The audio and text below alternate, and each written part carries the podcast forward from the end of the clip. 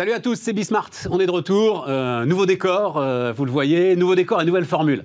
Alors, euh, je vais faire très court parce que l'idée, c'est quand même de discuter. Justement, l'idée, c'est de discuter et de débattre. je me suis dit qu'on allait quand même là sur une année qui va être une année particulière, l'année présidentielle qu'assez souvent quand même on a vu dans ces campagnes présidentielles les débats partir sur des terrains qui sont pas forcément les terrains qui sont pour vous les plus intéressants. Euh, vous qui êtes euh, agents économiques, euh, acteurs de l'entreprise, j'en sais rien moi. Vous qui aimez réfléchir à la matière économique et à la façon dont se crée la richesse, puisque c'est le, le, cœur de ce qu'on essaye de faire sur, sur Bismart. Donc, bah, l'idée c'est que vous soyez sûr qu'il y ait au moins un endroit où il y aura un débat qui ne parlera que d'économie, enfin que d'économie non, mais, mais quand même principalement euh, d'économie, parce que selon la fameuse formule, It's still and it will always be the economy stupid. Voilà, c'est parti, c'est Bismart.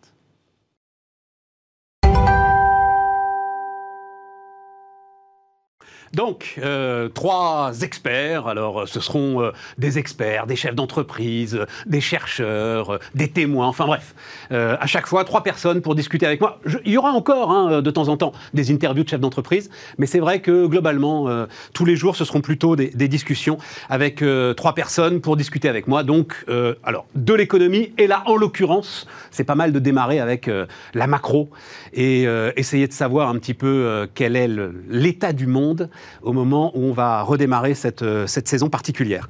Euh, Wilfried Galland euh, avec moi. Salut Wilfried, stratégiste, Montpensier Finance. Nicolas Gutzmann, bonjour Nicolas. Bonjour.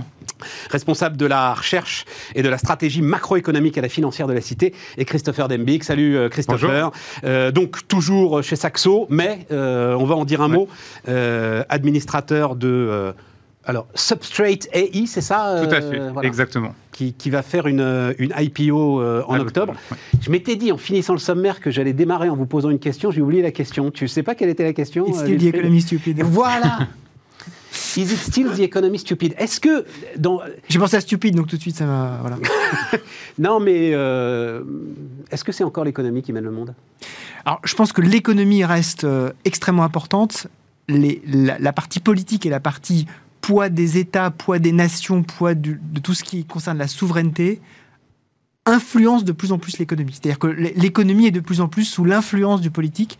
Ça, reste toujours le résultat économique pilote énormément de choses. Par exemple, on sait que le résultat en termes de chômage, le résultat en termes de pouvoir d'achat, le résultat en termes d'inflation est un impact, direct sur les événements, et on va en parler sur les événements politiques euh, de, tous les pays qui donnent la parole au peuple globalement.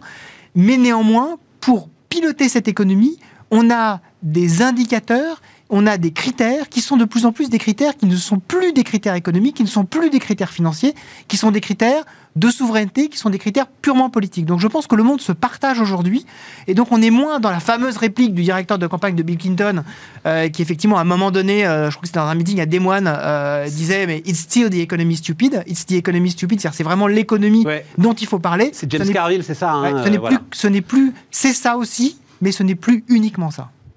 Nicolas? Ouais, je, pense que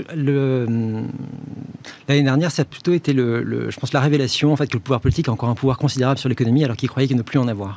Euh, enfin, de moins en moins. En ah Et en fait, ce qui s'est passé l'année dernière avec les banques centrales et le pouvoir budgétaire, c'est simplement la reprise de conscience par le monde politique qu'effectivement, ils ont les moyens de faire des choses et de, de façon assez réactive. Quand on compare ce qui s'est passé entre 2008 et l'année dernière, on voit notamment que la croissance repart fort, que le chômage baisse très fortement, que finalement, quand vous avez une banque centrale et un pouvoir budgétaire qui fonctionne, avec des gens qui savent à peu près le manier, eh ben on a un résultat qui est satisfaisant. C'est ce qu'on voit notamment aux États-Unis, c'est ce qu'on voit aussi un peu en Europe, mais peut-être dans une moindre mesure, mais surtout aux États-Unis. Et je pense que c'est vraiment ça, c'est la prise de conscience sur les dix dernières années que finalement la reprise économique euh, suite à la crise de 2008 a été tout à fait insatisfaisante et qu'en en fait ils veulent reprendre le pouvoir sur l'économie et ils y arrivent. Je précise ma question, euh, Nicolas. Les talibans, c'est pas économique? Non, c'est pas économique. Trump, c'est pas économique? Trump, c'est quand même pas mal économique. Le populisme, c'est économique? Bah, C'est quand même beaucoup économique. Quand vous voyez à peu près les tendances que vous avez depuis les années 80 dans tous les pays, je pense que c'est assez clair. Vous avez la progression des inégalités. C'est économique et social. C'est économique et social. Voilà, c'est les, les oui, d'accord. Oui, oui, vous avez Je pense que le populisme peut perdurer s'il y a un succès économique. Je prendrai l'exemple en Pologne. En Pologne, pourquoi le parti populiste droit et justice, qui est au gouvernement depuis plus de 5-6 ans, réussit très bien? C'est qu'il a compris quelle politique économique il doit mettre en place. Et il y a une adhésion derrière la population. Donc je pense que le populisme, on, dans les pays où le populisme vraiment s'étend, si vous avez en fait, si vous avez une économie qui fonctionne bien, des bonnes politiques euh, économiques, finalement la population va moins regarder ce qui est par exemple au droit de la presse, liberté de la presse, etc. Et l'exemple polonais est vraiment ce cas d'école. Ah, d'accord. Et, ça, c'est vraiment it's the economy stupid ce que vous décrivez là. Hein. Mais si les talibans n'avaient pas eu, pour reprendre ton exemple, si les talibans n'avaient pas eu de, financement économique, de financement via, euh, via, via, la drogue, via, un certain nombre d'éléments qui leur ont permis d'avoir des, des, euh, non, mais ça, de la puissance euh, financière, jamais ils n'auraient pu D'accord du financement, mais, mais le, le, moteur n'est pas économique. Je, vous avez raison. Je, la, mise en mouvement... le populisme sans doute, mais là, le moteur n'est pas du tout. Le démarreur n'est pas économique, mais si le moteur n'est pas alimenté par, la, par de l'économie, le moteur s'arrête immédiatement il n'y aurait pas eu la possibilité d'avoir cette espèce de, bascule extraordinaire du pays depuis en plus les zones tadjiques et non pas depuis les zones pashtunes, donc véritablement depuis les zones qui étaient censées être les plus hostiles aux talibans, qui se sont effondrées euh, très rapidement, alors que leurs tribus sont hostiles aux talibans, s'il n'y avait pas eu une puissance financière derrière. D'ailleurs, aujourd'hui, on se rend compte qu'il faut, il faut, il faut arrêter la puissance financière. Mais il n'y a pas de puissance financière, euh, si, avec les talibans. c'est ça, qui est assez fascinant. Il y a des circuits financiers qui sont alimentés. Ok, des circuits financiers, mais, surtout pas de puissance financière en face. En fait, c'est-à-dire qu'on avait des soldats qui étaient, on était censé avoir une, armée de 300 000 personnes qui étaient payées par le gouvernement, sauf que vu le niveau, de corruption, il n'y avait pas de versement des salaires, il n'y avait pas de paiement et tout ça. Et donc, du coup, effectivement, les gens sont retournés facilement, puisqu'on vous êtes menacé, vous n'êtes pas payé, évidemment, vous allez vous retourner. C'est clair. L'armée tombe. Et voilà. Et, si vous n'avez pas de puissance économique qui est capable de tenir le, pays, si ça avait été le cas, sans doute qu'ils auraient peut-être pu tenir un peu, un peu davantage.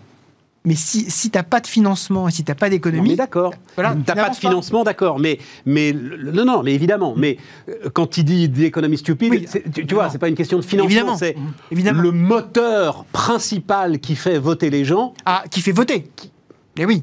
Eh ben qui les fait choisir, on va dire, voter, ou, ah en bah. tout cas, qui les fait soutenir un combat. Hum c'est le moteur économique. Mais, après, c'est effectivement le, moteur économique dans, toutes ces dimensions de la fameuse pyramide de Maslow. C'est-à-dire que quand vous avez un pays qui, euh, comme tu as dit si bien, est euh, totalement corrompu, dont les structures sont en train de s'effondrer, globalement, votre, votre, votre survie n'est même plus assurée. C'est-à-dire que vous pouvez même pas dire euh, je vais avoir de plus en plus, en dehors de quelques grandes villes, je vais avoir de plus en plus de bien-être économique si je soutiens ces, ces personnes-là. Et c'était même plus possible.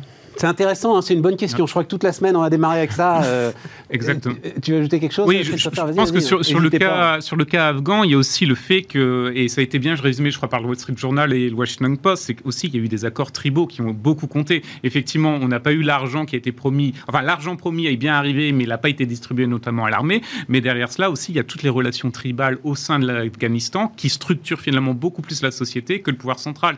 Et ça, ça a été, je pense, un élément moteur. Mm. Quand vous n'avez pas d'armée, vous n'êtes pas payé, ou en tout cas une armée plutôt factice. Donc automatiquement, ce sont les euh, responsables tribaux qui ont pris le relais. Et là, il y a eu des accords. Le Washington Post disait très bien, par exemple, vous aviez historiquement dans les familles, vous aviez un enfant qui allait euh, dans l'armée gouvernementale et un autre enfant qui allait chez les talibans dans les années 90. Comme ça, quand un gagnait, et eh ben finalement, vous aviez pas euh, l'autre enfant qui était dans le camp des perdants qui était, euh, qui était, en prison. Donc c'était euh, effectivement un réseau d'alliance qui est assez intéressant. Et c'est une société que nous, on a beaucoup de mal à appréhender en tant qu'Européens, évidemment. Ah oui, ça, bah, ça fait combien de temps les guerres afghanes? Deux siècles? Euh, Ça fait. les Anglais, oui, c'est ça. Oui, c'est ça, les Anglais. Si on remonte aux Anglais, après on peut remonter aux Romains, ah. mais, euh, mais si on monte aux Anglais, ça fait ça. Non, mais c'est intéressant ton histoire de. Parce que c'est exactement des techniques d'investissement que m'ont expliqué beaucoup d'investisseurs. Il faut toujours. Euh, il, m'expliquait être dans un croisement. Et comme ça, si la société évolue dans un sens ou dans un autre, vous pouvez à ce moment-là donner une direction à votre entreprise. Bon, euh, est-ce qu'on peut vraiment dire... Donc, moi, il y a un chiffre qui, quand même, euh, m'intéresse beaucoup. Enfin, ce qui m'intéresse, c'est que personne n'en parle.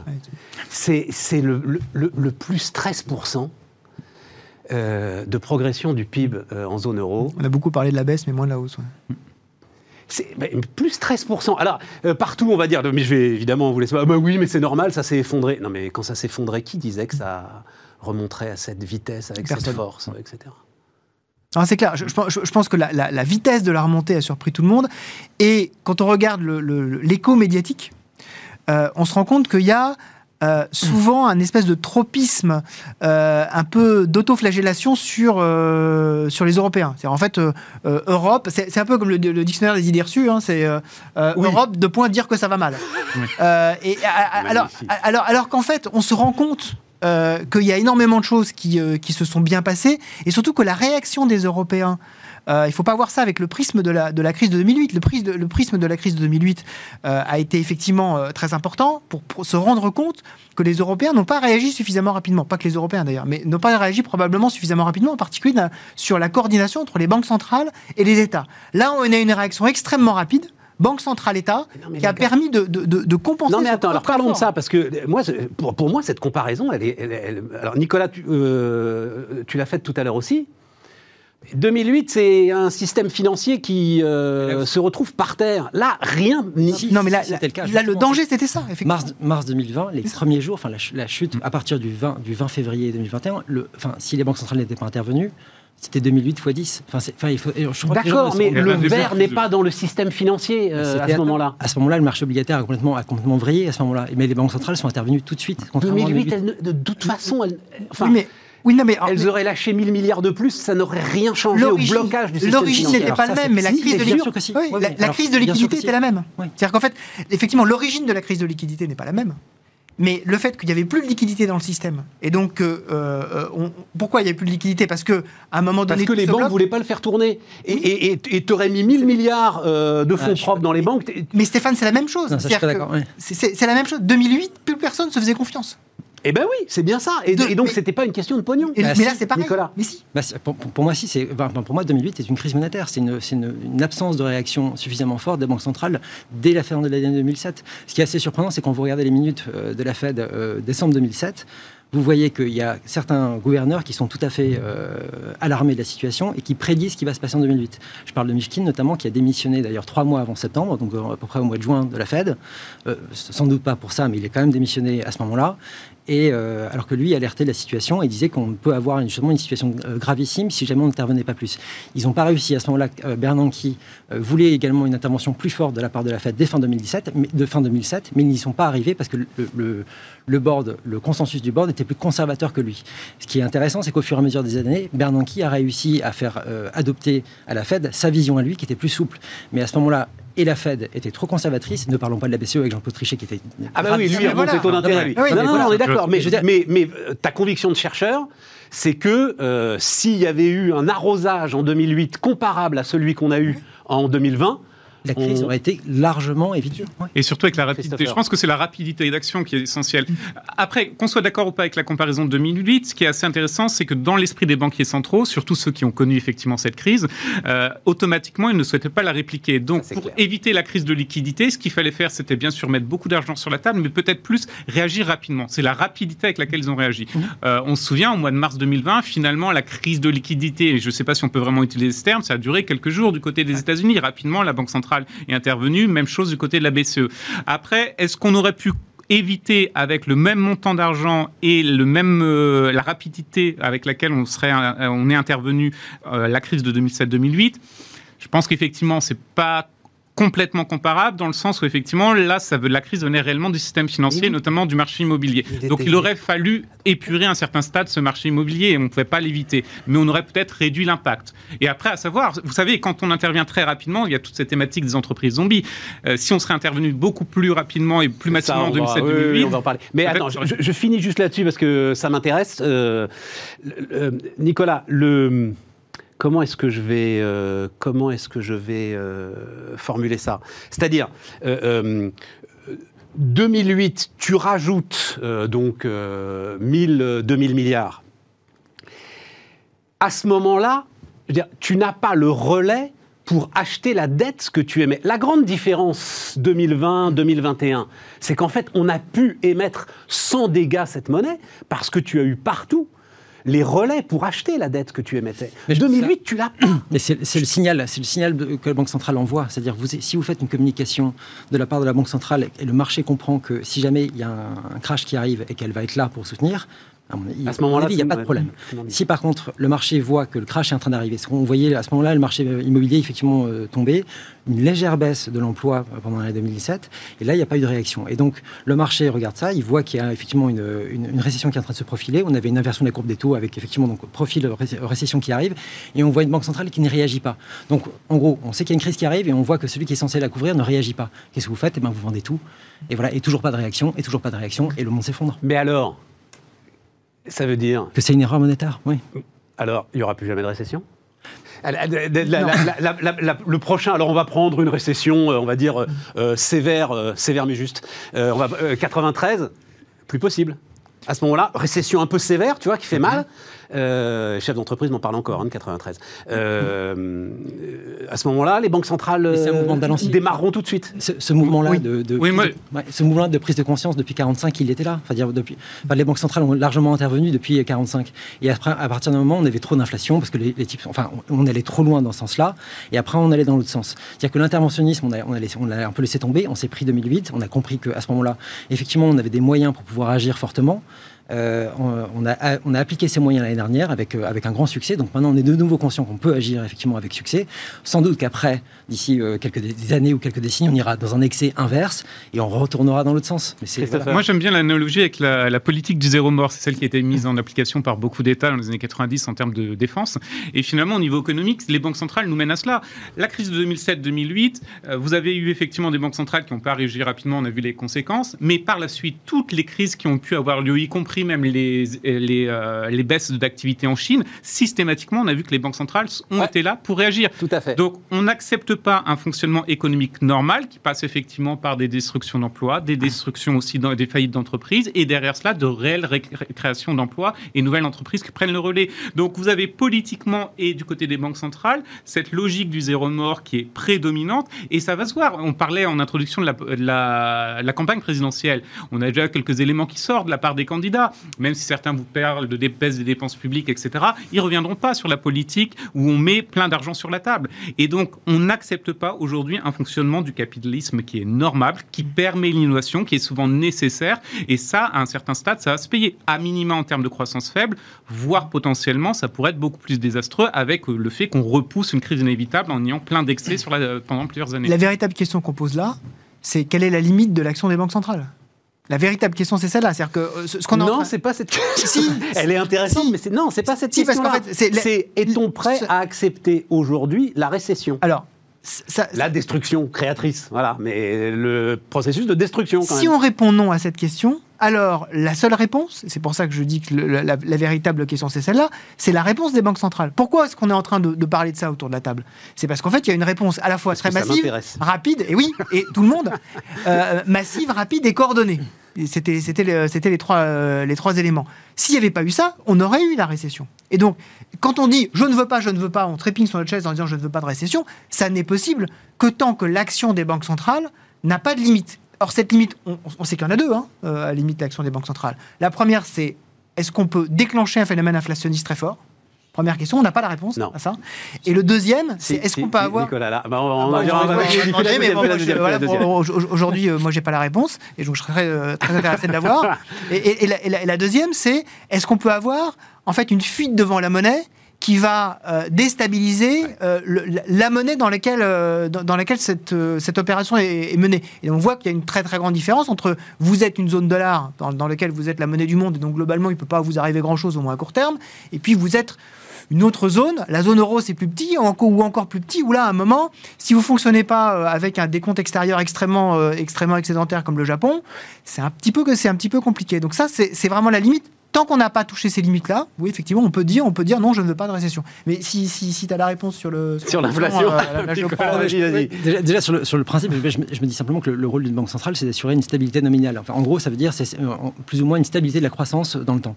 Euh, c'est son rôle. Euh, le 4 2008, c'est qu'on pas ce qu'il y a dans le traité, hein, C'est pas ce qu'il y a dans le traité. C'est l'interprétation. C'est l'interprétation qu'on peut, en prendre, et c'est aussi celle qu'on peut avoir aux États-Unis. C'est intéressant ça. Donc voilà, chercher ça. C'est en gros, c'est de dire aux entreprises. Donc ça veut dire d'interdire la récession. Bah, plus ou moins, oui. ensuite, voilà, on peut avoir la croissance. Je parle en nominal. parfois, il y a la croissance réelle qui va un peu s'effondrer parce qu'il y a un choc ou je sais pas quoi. On va remplacer ça par un peu d'inflation. Mais voilà, en nominal, on est, on est stable. Ce qui veut dire que comme les entreprises et les salaires et les salariés raisonnent eux en termes de salaire et en termes de chiffre d'affaires, c'est en gros, c'est de se dire, par exemple, pour la zone euro, et eh ben, c'est 4% tous les ans. Et 4% tous les ans, et eh ben, moi, je suis chef d'entreprise et je sais que 4% de croissance tous les ans dans la zone. Et là, je peux investir. En nominal, oui. Nominal, la limite on peut investir et, euh, et voilà, et j'ai une visibilité qui est parfaite. Et là, là j'y vais euh, à fond. Et euh, donc, euh, donc très bien. Ça, c'est le, ça, c'est le principe. Sauf qu'en 2008, on s'est rendu compte que, alors, pour les premières années de la BCE, entre 1999 et 2008, cette stabilité nominale, elle était, c'était un métronome. C'était 4% tous les ans, c'était parfait.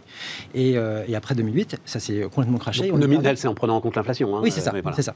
en fait, bon, et, et, en gros, ça s'est réduit plus ou moins de 40% entre 2000, enfin, après 2008, on a une, baisse de 40%. Donc la stabilité nominale n'a pas du tout été respectée, ce qui a produit en fait une espèce de, de, de récession de contraction de la zone euro en termes d'investissement notamment, parce que les, chefs d'entreprise, ils savent que, en gros, dans les années à venir, leur croissance va être plus faible que celle qui a été euh, les années précédentes.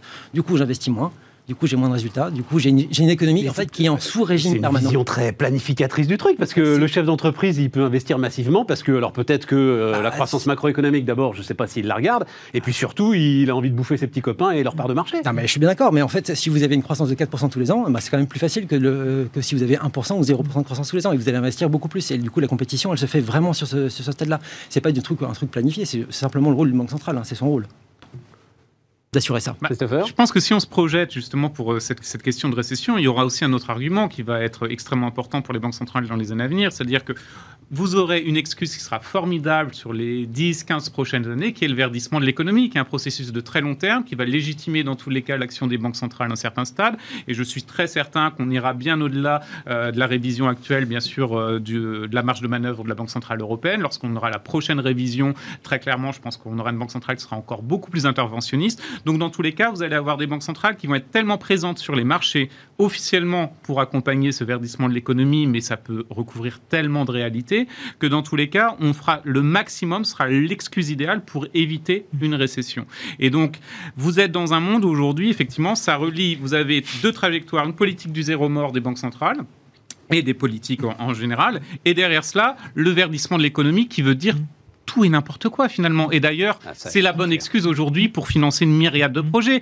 Vous pouvez dire, euh, on va. Euh, D'où le côté planificateur, économie, ce que tu disais tout à l'heure, l'économie planifiée. Oui, on rentre dans une économie qui est planifiée sur le long terme. En tout cas, on a les grandes lignes directrices effectivement qui sont très claires. Le, capitalisme, comme on, l'entend, je pense que déjà aujourd'hui il n'existe plus et demain il existera encore moins très clairement parce que vous avez plus du tout euh, d'acceptation du fonctionnement normal en tout cas de l'économie. Et, ça, ça aura un dommage en termes d'innovation notamment. les, les en même en, sens inverse. On a tous l'impression que les banques centrales, tout à fait. Les banques centrales ont, euh, en gros, une, une, capacité d'intervention euh, qui, est, qui, est, énorme. Et aujourd'hui, ils abreuvent le liquidité. En gros, tout le monde considère qu'elles sont incroyablement expansionnistes.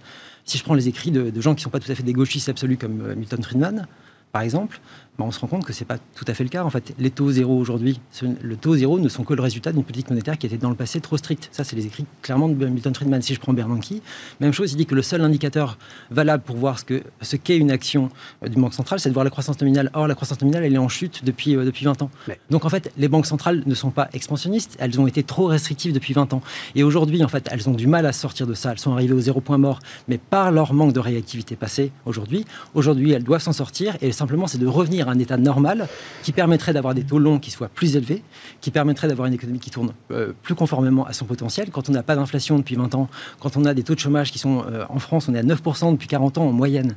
C'est quand même, c'est quand même euh, invraisemblable. De ah, mais on est d'accord. Voilà, et, que en fait, cette économie-là, elle tourne sous son potentiel depuis, depuis 30 ans. Enfin, le, décollage, enfin, le décrochage de l'inflation corps en France, il date du début des années 90. Ça fait 30 ans. Ça ouvre une autre question, Nicolas, mais alors là, on va pas ouvrir ce tiroir-là, on l'ouvrira un autre jour ensemble qui est y a-t-il un réel potentiel de croissance justement? Voilà, c'est un potentiel gigantesque en Europe. La fameuse grande question. Euh, entre l'eau courante et l'iPhone.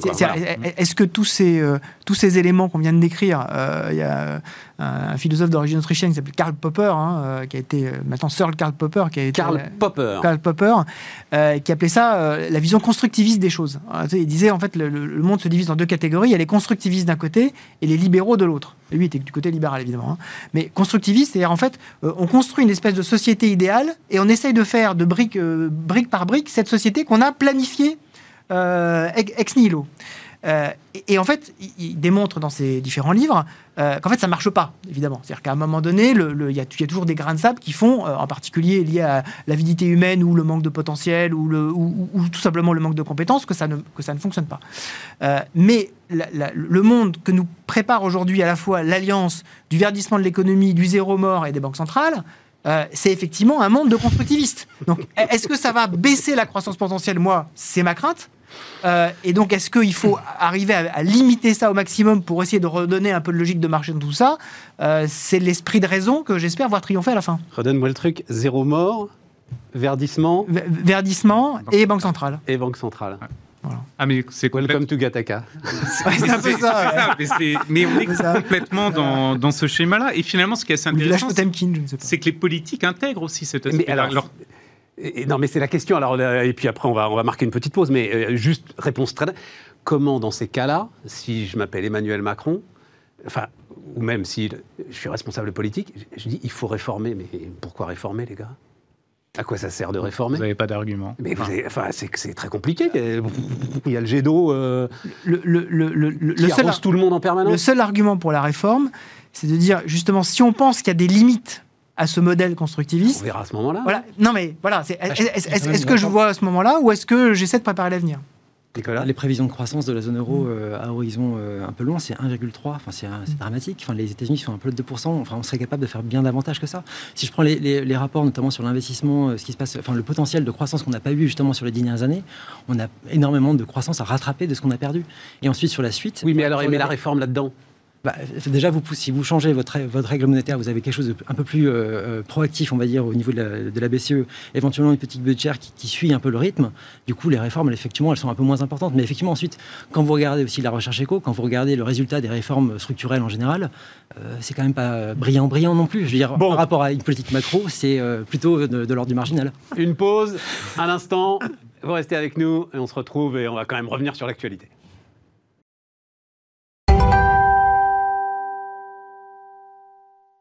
On repart donc, alors on repart avec euh, ce chiffre. Alors quand même, parlons-en, 13,6% euh, donc de hausse du PIB euh, de la zone euro d'une année sur l'autre durant le deuxième trimestre. Est-ce que ça veut dire que là, comment est-ce que je vais dire ça La page économique et financière de cette crise sanitaire est tournée, Christopher? Bah, Quasiment, puisqu'on va revenir euh, un tout petit peu euh, avant, euh, avant ce qu'on anticipait, c'est-à-dire que le niveau de PIB va revenir au niveau de la zone euro. Son niveau va être, par exemple pour la France, le niveau de PIB de 2019, on va le retrouver en fin d'année. Initialement, on devait le retrouver plutôt au début d'année prochaine. Donc on gagne quelques mois.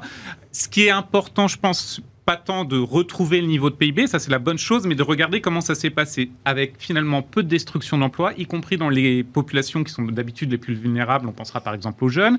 Euh, en termes de destruction d'entreprises, on n'en a pas eu une flambée comme tout le monde l'anticipait. Donc on est finalement sur une situation où on peut conclure que l'action à la fois des États, l'action de l'Union européenne, elle était finalement très, bien sûr de banques centrales, elles étaient très efficaces indéniablement. Ça nous a permis d'éviter une destruction qui aurait été extrêmement massive. Maintenant, il faut voir la suite. C'est-à-dire, on revient à notre niveau 2019, mais qu'est-ce qu'on va faire par la suite? D'accord, mais euh, pour être clair, aujourd'hui, vous pouvez graver dans le marbre que la catastrophe annoncée n'aura pas lieu. Euh, pas dans la, très clairement, pas dans l'ampleur qui avait été annoncée, c'est sûr. Parce que bah oui, voilà, oui, clairement. bah, oui, bah oui, mais je, moi je... Oui, oui, mais il faut, il faut, il faut le dire, il faut, le, le dire, il faut le clamer. Faut absolument, absolument. Surtout que tu sais, tous les prévisionnistes le, En fait, la première fois que j'ai entendu quelqu'un dire euh, vous savez, euh, la vague de faillite, euh, c'est pas sûr. C'était la nouvelle présidente de l'ensemble des tribunaux de commerce. Elle s'appelle Sonia Arroas. Elle dirige, juste comme ça, pour elle dirige sept entreprises quand même en même temps. Hein. Elle a fondé cette entreprise qu'elle dirige, enfin bref. Et je me souviens, je la recevais, donc elle a été élue, ça doit être printemps dernier, début du printemps, à mon avis février-mars. Et je la recevais en disant Bon, donc, euh, vous allez gérer euh, la vague des faillites et tout. Hmm. Elle voyait pas ça Non, mais non, parce qu'elle regardait l'endettement net, ce que euh, finalement assez peu de gens faisaient à ce moment-là. Hein, c'est-à-dire, oui, effectivement, ben oui, les entreprises avaient, avaient, fait de la trésor. Comme les particuliers, elles avaient assez peu dépensé hmm. pour des raisons multiples et variées, hmm. sans sacrifier l'investissement. Et donc, et donc voilà. Et donc, bon, visiblement Ça y est, elle a raison. Euh, Nicolas, vous êtes d'accord On peut graver dans le marbre que la vague de faillite n'aura pas lieu, que la vague de destruction d'emplois n'aura pas lieu. Non, mais 8% de taux de chômage en France, les amis, quand même. Enfin, euh, non, mais je ça aurait pu être une ambition présidentielle. Hein. évidemment, par rapport à 2008, c'est une réussite euh, énorme. Ça, c'est au moins on a tiré la leçon de 2008, ce qui est quand même déjà vraiment une très bonne chose. Ensuite, si on, regarde un petit peu par rapport là, on a plus 13% effectivement par, par rapport à l'année dernière. Si je regarde par rapport au niveau pré-pandémique, en France et en zone euro, en gros, on est à moins 3 aujourd'hui. C'est ça. Voilà. Aux États-Unis, on est déjà à plus 1. Il y a déjà un, décalage de 4 points de croissance qui est quand même, euh, quand même assez conséquent.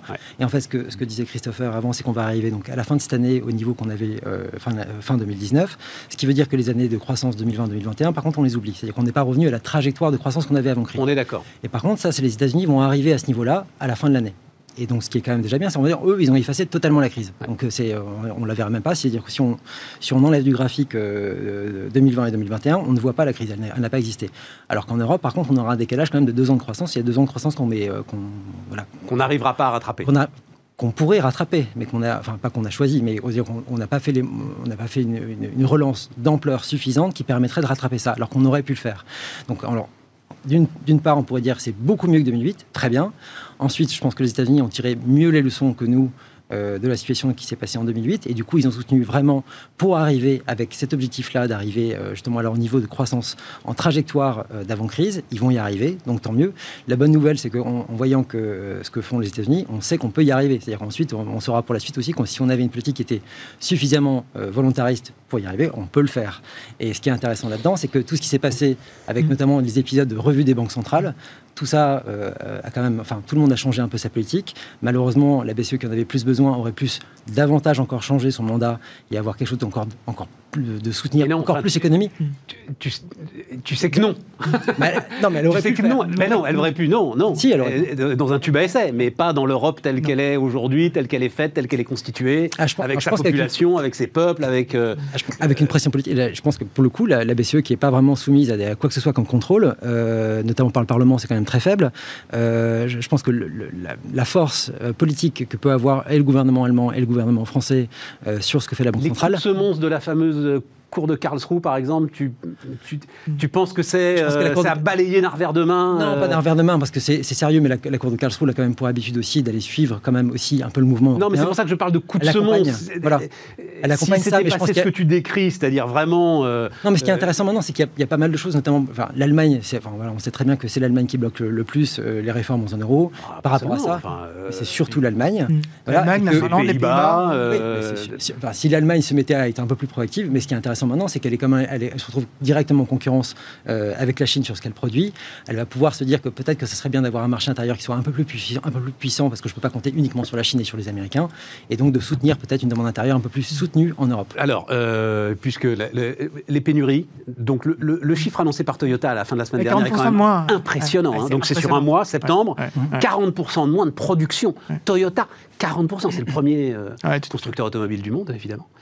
Euh, j'avais noté le chiffre de combien ça faisait de, véhicules. Ça fait plusieurs centaines de milliers de véhicules quand même, hein, sur un mois, 40% en moins. Tout à fait. La, question des pénuries, depuis le début, hein, les économistes, là, vous dites tous, euh, c'est pas un sujet, euh, c'est pas très grave. Ça, ça, reste pas un sujet, ça reste pas très grave, ça reste. Il faut se méfier quand même. C'est sectoriel pour l'instant. Après, le souci, c'est comme l'inflation, hein, pénurie, ça peut effectivement se répandre davantage. On voit très bien qu'au niveau du commerce international, aujourd'hui, on a quand même des disruptions qui sont beaucoup plus importantes que personne n'anticipait.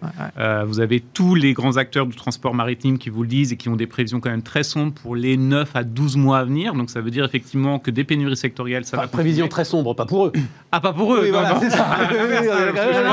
Un conteneur qui peut être autour de 3 000, on peut le trouver à 30 000 aujourd'hui dollars. Euh, donc pour eux, ça, va plutôt bien. Mais en tout cas, les disruptions, elles sont bien là. Et il y a un problème de... donc, donc ça veut dire qu'on a un problème d'offre de conteneurs. Voilà. Ouais, mais ça depuis un moment, ça. Oui, mais là, là, en fait, le, le véritable sujet, c'est qu'effectivement, est-ce qu'on va réussir, à quelle vitesse est-ce qu'on va réussir à absorber ces pénuries-là sans faire de, de, de, de destruction profonde euh, des chaînes de valeur. Hein.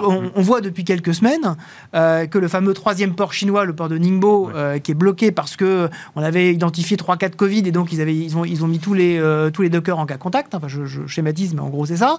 que globalement, ça, ça, a un impact extraordinairement fort sur les chaînes de valeur industrielles et logistiques du monde entier. Donc là, il va falloir se poser véritablement la question est-ce qu'on est suffisamment résilient au niveau de, justement de ces chaînes de valeur mondiales pour qu'on considère que c'est simplement, effectivement, comme on le dit aujourd'hui, c'est-à-dire plutôt quelque chose de très conjoncturel qui va s'absorber et que, à part quelques effets de bord sur euh, le prix des conteneurs et donc qui vont être absorbés dans un petit peu plus d'inflation euh, très temporairement, est-ce que ça va pas être structurel? Est-ce qu'on ne va pas aller vers un commerce avec de plus en plus de frictions et que ces frictions-là, bah, ce sont des coûts et ces coûts, ça pèse sur la croissance mondiale? Et ça, c'est véritablement quand même une question. Il faut, euh, quand, on dit 40%, et bon, il n'y a que Toyota qui, en parle, mais effectivement, tous les constructeurs mondiaux. Oui, tous les constructeurs. et, Disons que eux, eux, ils ont. Alors, d'ailleurs, j'ai. Euh, c'était le, le fruit de la catastrophe japonaise de 2011. En fait, ils avaient. Même, je ne voulais pas dire Fukushima, justement, parce que les morts étaient ailleurs. Vrai. la catastrophe japonaise 2011. Eux avaient des stocks très importants depuis, en fait, 2011. Euh, Donc, euh, et, ils sont arrivés au bout. Voilà, ils ont épuisé leur stock. Mais pour ceux, par exemple, qui ont essayé dans les derniers mois d'acheter un lave-vaisselle, on vous dit très souvent, il y a 4, 5, 6 mois d'attente. Ah 4, 5, 6 mois d'attente. C'est intéressant parce que ça nous donne des, détails sur euh, l'équipement de la maison. Euh, c'est important, hein, hein Voilà, exactement. C'est quand, on se pose des questions, et l'avantage, c'est que dans ce cas-là, on est, on est complètement dans, dans, dans, l'économie. Euh... Dans l'économie ah, circulaire. J'aurais pour les smartphones. Smartphones. bah, Nicolas, un bien d'équipement en ce moment, là euh, bah, non, mais trouver, moi, le truc que je trouve invraisemblable, c'est qu'on parle de pénurie de, de biens, enfin de problèmes d'offres et tout ça. Ah, et quand je regarde en fait euh, ce qui se passe notamment aux États-Unis, je vois que les dépenses de consommation des ménages en, biens durables, enfin c'est quand même un truc assez assez, assez important, les lave-vaisselle par mmh. exemple. Euh, en fait, si je regarde, euh, si je fais une projection de ce qu'on pouvait attendre, en fait, le niveau de consommation actuel, il correspond à celui qu'on aurait pu attendre en juin 2026. C'est-à-dire qu'aujourd'hui, la consommation est tellement forte aux États-Unis, enfin, c'est démentiel je veux dire, pour, les biens. Évidemment que la demande, elle explose complètement là-haut sur les biens, parce que sur les services, elle est plutôt en baisse, mais sur les biens, elle est colossale. Et donc, du coup, évidemment, avec le niveau de enfin, les capacités de production euh, des entreprises ne sont pas du tout adaptées avec une demande qui est celle de, qu'on avait prévue dans 5 ans. Et donc, du coup, ils sont tous obligés aujourd'hui d'investir comme des dingues justement pour pouvoir répondre à cette demande-là. Ensuite, la question, c'est de savoir si, combien de temps cette demande peut rester euh, avec parce qu'il y avait un mois. ça, c'est passionnant. Mais c'est surtout ça, c'est pas une question de pénurie, oui. c'est que la demande explose. D'accord, la demande américaine. Oui, la demande américaine, mais c'est quand même un, c'est un peu oui, important. Mais alors, tu vois, tu disais tout à l'heure, non, non, mais la Banque centrale, je, je regardais, parce que c'est une des questions ça que je voulais vous poser justement, je regardais les derniers chiffres de la Banque de France. Euh, quand euh, on a levé les confinements, là, il y avait les fameux 100, 150 milliards épargnés, euh, et bah, c'était un sacré plan de relance, et ils vont revenir dans l'économie. Voilà. qui va se déverser. Non seulement ils sont pas revenus dans l'économie, mais ils reviendront, mais ils reviendront pas. Dépôt à vue en hausse de 37,3 milliards sur les six premiers mois de 2021. Donc ça, c'est en France. Ouais, on le savait avant. Ça. Enfin, c'est pas. Mais non, mais c'est dingue. les livrets, c'est plus 16 milliards. C'est-à-dire, le bas de laine continue à grossir. Non, mais enfin, les, depuis le début, enfin en mars 2020, le Congrès. Cette euh, défiance, c'est dingue c'est pas une question de défiance. Le, je crois que c'était le 2 août dernier, la BCE a publié un rapport là-dessus en disant bah, en fait, euh, la, hausse de l'épargne en Europe, elle est euh, massivement euh, sur les catégories les plus riches de, la population. Or, ces catégories-là épargnent beaucoup et consomment moins que le reste de la population. Aux États-Unis, les aides ont été dirigées vers ceux qui gagnaient moins de 70 000 dollars. Et donc, c'est eux qui ont reçu tous les chèques et toutes, toutes ces aides-là ont été distribuées massivement vers ces personnes-là. Or, leur niveau de consommation est quasiment à 100%. C'est-à-dire que eux, tout ce qui est déversé vers eux va être dépensé et consommation, et donc du coup ça se retrouve dans le PIB. En Europe, par contre, la hausse de l'épargne, qui a eu lieu à peu près euh, dans la même proportion que les États-Unis, a eu lieu chez par contre les catégories les plus élevées. Ça, de la BCE le document. Oui, mais là, ça aurait dû s'arrêter, là, Nicolas. Bah, ça, continue, c'est ça, qui est continue un peu, effectivement, un peu, mais ça, ça, ça, ça, réduit. Ça, réduit pas un peu, c'est beaucoup. Hein. D'accord, mais en termes de proportion, c'est moins que ce que ça a été Oui, c'est moins que ce que c'était, mais ça reste plus important que ce que c'était avant le Covid. Et comme on sait vers qui ça se dirige, on sait que ça ne reviendra pas dans la consommation, au contraire des États-Unis. Et c'est ça la différence. La différence qu'il y a entre les deux continents, aujourd'hui, elle se passe là-dessus, sur ce différentiel-là, sur comment ont été dirigées les aides. Bah, en fait, je trouve, bah, pour moi, le, vrai sujet, c'est que on a euh, en Europe la certitude qu'il va y avoir une augmentation à un moment donné des impôts extraordinairement fort, que ce soit des impôts écologiques, que ce soit des impôts sanitaires, que ce soit des impôts, euh, euh, enfin d'autres types d'impôts, qu'on va reprendre justement aux catégories les plus, euh, les, plus aisées, qu'on va reprendre tout ce qu'ils ont, euh, tout ce qu'ils ont capté. Tu veux dire, c'est ce que les gens ont dans la tête ou c'est ce, non, ce, dont tu es sûr Non, non, non. D'accord. Non, c'est ce que les gens ont dans la tête. que les gens ont dans la tête. Parce que justement, il y a une espèce de climat. C'est pas possible, ils vont pas nous laisser tout ce pognon. Exactement, il y a une espèce de climat un peu anxiogène, en particulier en France, euh, on, citait les, chiffres de la, Banque de France, quand on interroge euh, euh, les catégories socioprofessionnelles les plus, les plus aisées ou ceux qui ont le patrimoine le plus important, ils sont persuadés que la, grande moissonneuse-batteuse fiscale va se remettre avec, avec une coupe bien bien rase à fonctionner. Donc tant qu'on a cet esprit de défiance qui reste, c'est très très dur de dire allez-y, investissez, ayez foi en l'avenir, d'autant plus dans une économie contrairement à l'économie américaine, l'économie américaine, euh, son mode de fonctionnement, c'est le consommateur en dernière sorte de l'économie mondiale. Et donc, il sait que de toute manière, l'économie américaine fonctionne avec un déficit euh, commercial, un déficit des paiements courants extraordinairement élevé. C'est pas un problème. Le monde entier finance les États-Unis. C'est pas le cas de l'Europe. C'est pas le cas de l'Europe. Euh, l'euro n'est pas la monnaie mondiale. Donc, malheureusement, mon cher Wilfried, ce que tu disais tout à l'heure, euh, dans bah, les idées reçues, cette idée reçue est bah, peut-être malheureusement... Il y a quelques fondements. Ah bah oui. Il y a quelques fondements. Il y a quelques fondements. C'est pas sûr, mais il y a quelques fondements. Et donc, quand c'est le résultat d'une défiance structurelle, mais qui existait avant le Covid. Bah, ça existait avant le Covid parce que la, situation américaine, et je, suis totalement d'accord euh, avec ce qu'a dit Nicolas, c'est-à-dire que la, situation américaine, capacité de rebond, l'effort extraordinairement fort budgétaire a été mais extraordinaire. Enfin, on, a atteint en, termes, en termes de euh, instantanés 30% de déficit public. Mais c'est un truc de dingue. C'est un truc de dingue. Ce qui évidemment en Europe, jamais on n'aurait pu atteindre 30% de déficit public. En tout cas, pas dire c'est pas grave, on aura 30% de déficit public. On a atteint 10, 15% de déficit public. Parce qu'à un moment donné, on a cette espèce de corde de rappel qui dit. Sans arrêt. Euh, voilà, c'est. On a. Euh, C'était sans arrêt l'année dernière, hein, sans arrêt. Ah là, est-ce qu'on n'en fait pas trop? Ah là, est-ce qu'on n'en fait pas trop? Les Américains, 30, je crois, je crois qu'on est monté à 35% d'un C'est ça que je trouve, moi, je trouve extraordinaire sur l'année dernière, c'était euh, notamment quand ils envoyaient les chèques, c'était de dire, voilà, c'est du populisme, ils envoient des chèques et tout ça, alors que ça, en fait, ça a été travaillé par des économistes de la Fed depuis 10 ans, c'est-à-dire ils ont analysé tout ce qui a été fait au début des années 2000 et pendant la crise de 2008 sur quelles sont les mesures budgétaires les plus efficaces. Et en mars 2020, il y a deux personnes qui ont été auditionnées devant le Congrès en leur disant, en fait, le truc le plus efficace, c'est d'envoyer des chèques aux gens.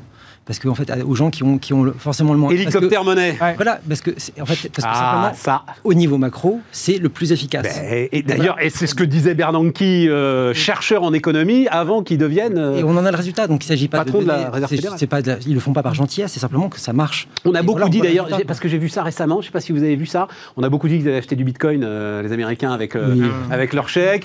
Des gars trouvaient des corrélations, etc. Et tout. En fait, je crois que c'est Binance, enfin l'une des grandes plateformes qui a vraiment regardé ça de très très près. Et non, ils n'ont pas acheté du bitcoin avec leur chèque. Quoi. Voilà. Non, non, ça fait partie des, euh, des illusions. oui, c'est ça, euh, des espèces de trucs. Euh. Moi, je pense qu'il y a un, point qui est intéressant aussi, c'est que lorsqu'on regarde en termes d'anticipation des agents économiques, effectivement, il y a les anticipations de doses d'impôts, mais si vous regardez les dernières enquêtes de l'INSEE, il n'y a pas de crainte particulière de chômage. Donc ça corrobore le fait que c'est très, effectivement, une catégorie très spécifique de la population à contribuer. Je crois qu'un rapport de la Banque de France a confirmé les chiffres, mais je crois que c'était à peu près 20% des ménages les plus aisés ont, ont eu les deux tiers du surcroît d'épargne. Oui, mais ça, euh, enfin, euh, c'est inévitable. C'est inévitable. C'est inévitable. Ce que tu dis, Nicolas, c'est qu'il aurait fallu balancer des chèques euh, ciblés sur, sur vous avez, les premiers, deuxièmes, enfin les, les cinq premiers déciles de la population. 60% de la population qui gagne moins de 2000, 2000 euros par mois. Voilà, c'est ça. là-dessus, et puis voilà. Et, les dispositifs de chômage partiel, etc. Et tout, c'est pas euh, une forme de euh, chèque ciblé, parce que les Américains, eux, ils n'avaient pas ça. et nous, on a eu un dispositif de chômage partiel très puissant, quand même. D'accord, mais les Américains, ils ont eu beaucoup plus. C'est-à-dire que le niveau de revenu des Américains, il a augmenté de plus de 10% l'année dernière. Enfin, il faut quand même se rendre compte. Enfin, dire, nous, on a perdu quand même un petit peu. Nous, on a perdu. Enfin, je crois qu'on est non, le pouvoir d'achat est légère hausse. Je, regardais encore les hausses. Vous regardez les catégories les moins, les, enfin, ce qu'on appelle les plus, les plus fragiles de la population, eux sont plutôt en baisse. Et par contre, les catégories. Alors en fait, la plus fragile est en hausse. Et effectivement, vous avez raison, c'est ensuite deuxième, troisième, quatrième décile. Ça, alors qu'aux États-Unis, donc ils ont ciblé et donc ils ont ciblé vraiment vers les plus bas. Et donc on a euh, sur l'ensemble de la population, donc la hausse des revenus, c'est quasiment plus de 10%. Enfin sur l'année dernière, c'était la plus grosse hausse euh, des revenus, je crois, depuis 99. Euh, c'est un truc invraisemblable.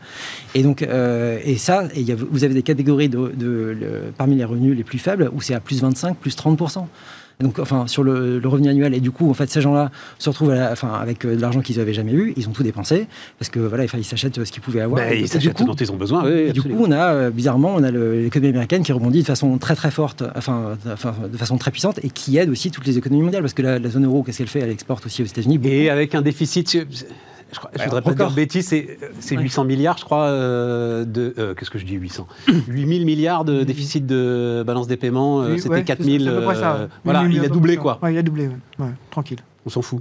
Bah, quand, vous êtes des États-Unis, c'est pas grave, vous êtes financé par le monde entier, c'est pas grave. c'est pas grave. Tant que vous êtes la monnaie du monde, tant que personne n'a de doute là-dessus, Le jour où on aura des doutes, là, le, monde tremblera. Mais ça, ça prendra, je pense, du temps. ça fait 10 ans, 15 ans qu'on cesse de dire que le dollar, euh, il y aura une remise en cause, ça va être le yuan, on voit bien que le mm. yuan, ça marche pas. Ah c'est peu probable que ce soit les monnaies virtuelles demain, en tout cas pas dans l'immédiat.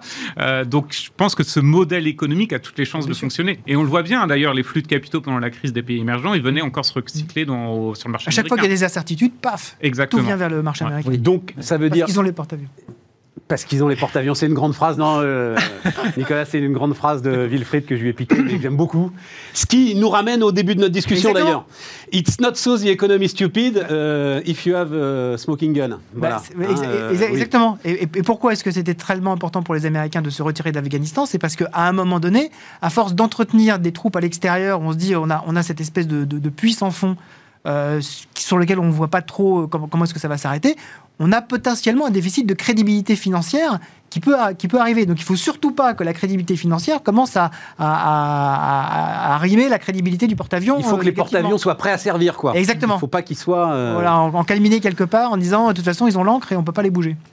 Bon, ça veut dire qu'il n'y a, a, rien à faire pour aujourd'hui essayer de débloquer euh, un petit peu de cette épargne pour euh, qu'on ait un, effet sur la consommation. Euh, Malheureusement, c'est perdu. En France, ouais, voilà. C'est perdu. À, moins, à, moins, de, voilà, à moins de refaire un nouveau round de, stimulus budgétaire en Europe avec de le construire différemment. mais le, ce qui serait pas totalement infondé. Je vais dire un truc de dingue, mais un peu d'enthousiasme autour de la campagne présidentielle, par exemple.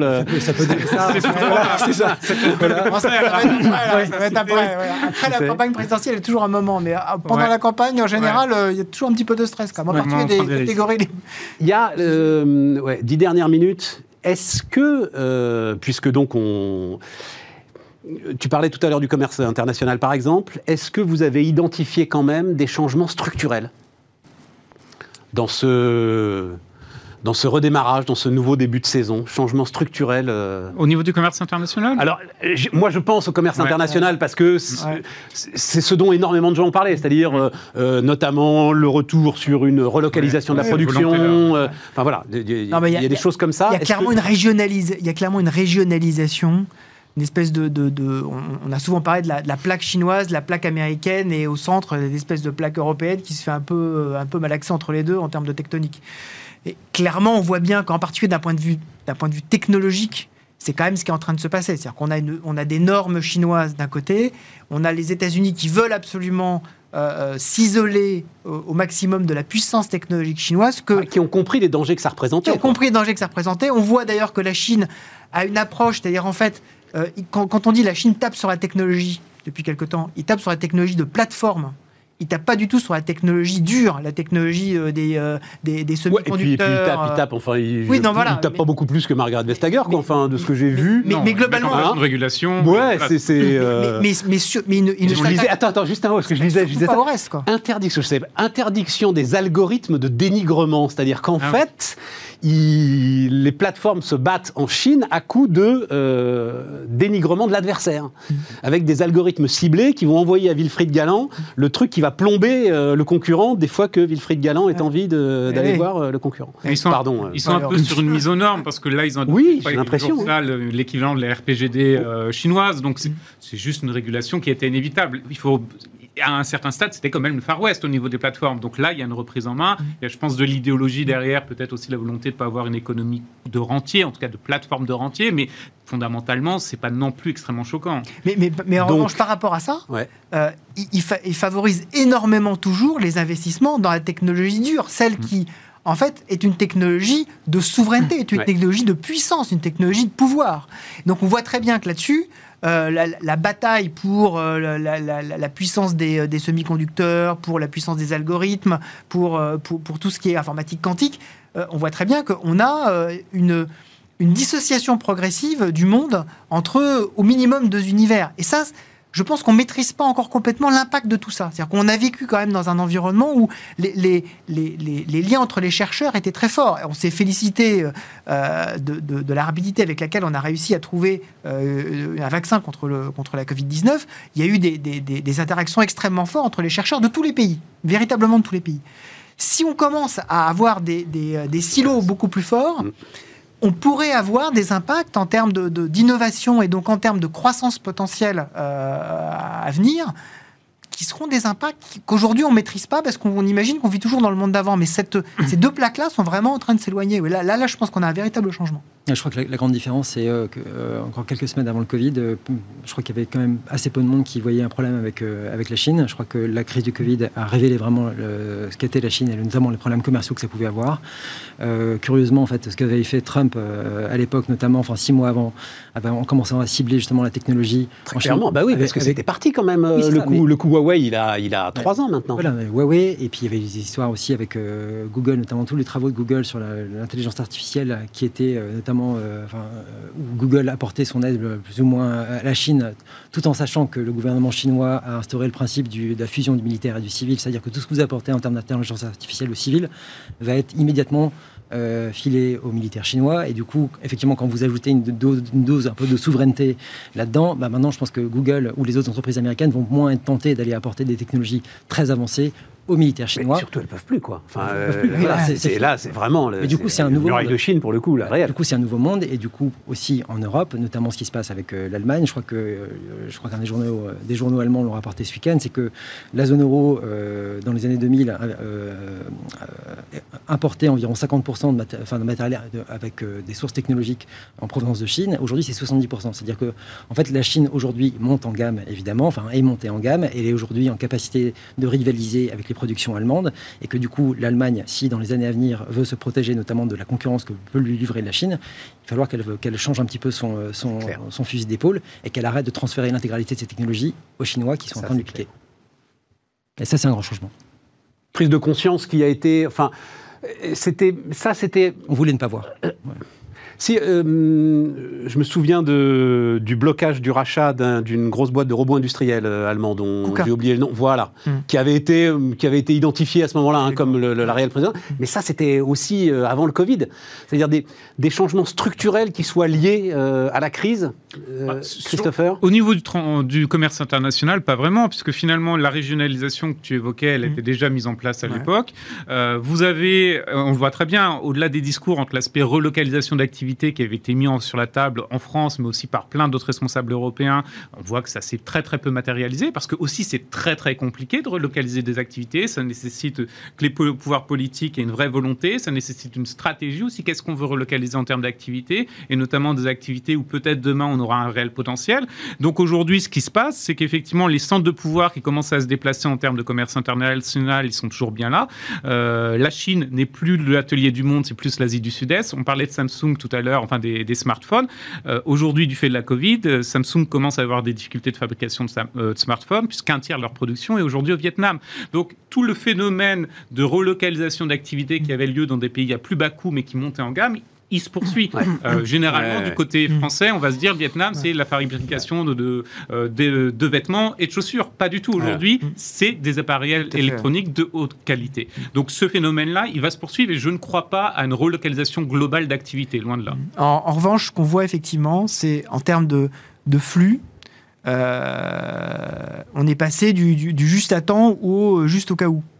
C'est-à-dire, en fait. Ah, on, tu cites on, a Karine exactement. General Manager d'IKEA en France. Exactement. Mais c'est exactement ça. Qui est venu le dire sur ce plateau. Exactement, les meilleures sources. Euh, qui disait qu'effectivement, on ne pouvait plus aujourd'hui se, se, reposer uniquement sur la puissance logistique d'un acheminement euh, euh, au jour le jour, euh, voire même à l'heure pour, pour un certain nombre d'industriels, il fallait absolument avoir de, de, la, de la sécurité sur ces approvisionnements. Et on parlait tout à l'heure. Elle disait et si jamais On est passé de juste à temps à et si jamais. C'était ça sa formule. C'était et si jamais. Et en fait, on parlait tout à l'heure des stocks de Toyota. de Toyota. Tout à fait. Toyota, c'est ça. On parlait des, des, stocks qu'avait fait Tesla euh, sur ces voitures. Là maintenant, ils sont, ils sont épuisés, mais euh, il avait fait énormément. Mais ce qui veut dire que ça va encore plus, d'ailleurs, euh, accélérer les pénuries. C'est-à-dire que dès ah qu'il va y avoir ah bah, des, des, des, poches de production, les industriels vont chercher à stocker massivement. C'est ce qu'on ce qu'on appelle le, postulat du, papier toilette. Hein. C'est-à-dire que lorsqu'on pense qu'on va avoir une pénurie, bah, la pénurie se déclenche, que tout le monde se précipite en disant je veux pas être le dernier à en avoir. Ce qu'on a eu euh, au moment de la Covid. Il reste 5 minutes, je voulais quand même euh, un petit mot autour du Bitcoin là. C'est euh, bah oui, quand même. Hein? Mes amis du Bitcoin, ils sont virulents les gars. Ah alors là, ils sont un peu calmés parce que bah, ils ont les poches pleines, donc ça va bien. Mais alors dès que là, c'est waouh dès que tu te permets la moindre réflexion sur ce truc, moi personnellement, je trouve totalement absurde, hein, mais bon, voilà, mais, mais dès que tu te permets ça, tu t'en prends plein la poire. Euh, ah. Vous le mettez où, euh, Christopher, le, Bitcoin alors, moi, je vais faire bon élève, c'est-à-dire que nous, on l'a intégré dans, nos propositions d'investissement. c'est ça, mais c'est ça. mais non, mais c'est ça, les Mais parce qu'on a eu effectivement beaucoup de demandes. Nous, on a eu beaucoup de demandes. Alors, Greed is good. Euh, mais beaucoup d'investisseurs institutionnels en, Europe nous ont fait cette demande-là, donc on a évolué dans ce domaine, sachant qu'on est extrêmement prudent, c'est-à-dire si vraiment vous devez investir, c'est des quantités très faibles, et nous, comme on préfère quand même s'adresser à des investisseurs institutionnels quand même. Ça permet de, je pense qu'en termes de compréhension des risques, c'est beaucoup mieux appréhendé. Ça permet que ce soit les particuliers derrière qui absorbent les pertes. Nicolas, est-ce que tu le mets C'est un actif, c'est pas une monnaie. Une monnaie. Oui, oui, oui, on est d'accord, c'est un actif. C'est un actif, donc voilà, mais il faut effectivement arrêter de parler des monnaies. Les banques centrales, par contre, euh, la Fed et la BCE euh, mais, se penchent. sur Nicolas, est-ce que c'est un actif au même titre qu'un jeton de casino? Oui. Encore aujourd'hui. Oui. ensuite, ben voilà, ensuite il y a de la demande. Donc euh, voilà, il y a de la demande, très bien. Et euh, ok, donc c'est un actif comme un autre. Euh, il y a, d'autres actifs qui peuvent être considérés comme inutiles ou je sais pas quoi, mais il y a de la demande. Donc voilà, c'est un actif. Est-ce qu'à partir du moment où des puissances financières comme Saxo, mhm. on n'a pas parlé d'intelligence artificielle. Et, Christopher Tout à fait. non, mais voilà, Goldman. Est-ce que ces gens-là, BlackRock, mhm. est-ce que ces gens-là ne sont pas à un moment quand même tenus d'assurer une certaine stabilité vu l'étroitesse du marché, ils ont les moyens, hein, euh, s'ils bah, veulent, d'assurer une certaine stabilité en fait. C'est précisément tout le paradoxe du Bitcoin. C'est-à-dire ce qui a fait l'envolée du la véritable envolée du Bitcoin, c'est le fait que la finance institutionnelle se soit injecté dans un univers qui était un univers dans, lequel ils étaient complètement absents. Hein. pourquoi est-ce qu'il y a eu cette espèce d'engouement? Parce que d'un seul coup, vous avez eu euh, bah, des produits financiers, vous avez eu des produits structurés, vous avez des institutionnels qui sont mis dedans, qui ont créé des desks spécialisés, et donc qui ont, qui ont créé ça. Et donc tout le paradoxe, c'est que c'est effectivement, plus on, plus on va là-dedans, plus le sujet de stabilité financière commence à être un sujet également de cryptoactifs et de Bitcoin. Et donc, plus on voit, on voit très bien que les banques centrales commencent quand même à s'intéresser de plus près à cet actif-là en disant comment est-ce que je le mets d'une certaine façon oui, mais sous ma régulation. C'est juste de, euh, la tenue de marché, quoi. Hmm. Tu vois, basiquement, ah bah Jouer, jouer les banques, ce que les banques ne peuvent plus faire aujourd'hui, mais euh, les, grands investisseurs peuvent encore le faire sur le Bitcoin. Aujourd'hui, oui. Après, euh, c'est quand même ça va leur échapper. Bah, profondément chose promise, chose due, Christopher. non, mais on en reparlera plus longuement. De toute façon, le sujet est passionnant. Hein, on se reverra. Mais donc. Substrate AI, c'est français, c'est alors c'est américain et espagnol. Hein. la technologie américaine a été développée depuis 15 ans aux États-Unis. Elle a été rachetée ensuite par cette société espagnole qui fait son introduction à Paris. Donc, D'accord. mais, non, mais c'est ça que je. Mais oui, donc c'est une boîte américano-espagnole qui va s'introduire à Paris. Tout à fait. Sur Euronext. Exactement. Ils ont drôle d'idée. Ils ont fait le choix euh, de s'introduire à Paris tout simplement parce que les conditions étaient un peu plus intéressantes et surtout ils veulent établir ensuite des bureaux à Paris pour faire tout ce qui est aspect lobbying, etc. au niveau européen sur la réglementation intelligence artificielle. Alors, m'entendre dire que pour de la techno, euh, les conditions d'introduction en bourse à Paris sont plus intéressantes, là, je suis ravi. Ouais, Ils ont. Alors, je sais pas si c'est une formidable nouvelle pour terminer. Le, le, bon point, parce que c'est vrai qu'il y a eu un gros discours, un gros en termes euh, français sur euh, les innovations, la tech, etc. Mais en tout cas, ils considèrent, ils ont la volonté de, de travailler pour créer un vrai écosystème intelligence artificielle au niveau européen depuis Paris. Bon, on en reparle. Merci Christopher, merci à tous, et nous, on se retrouve demain.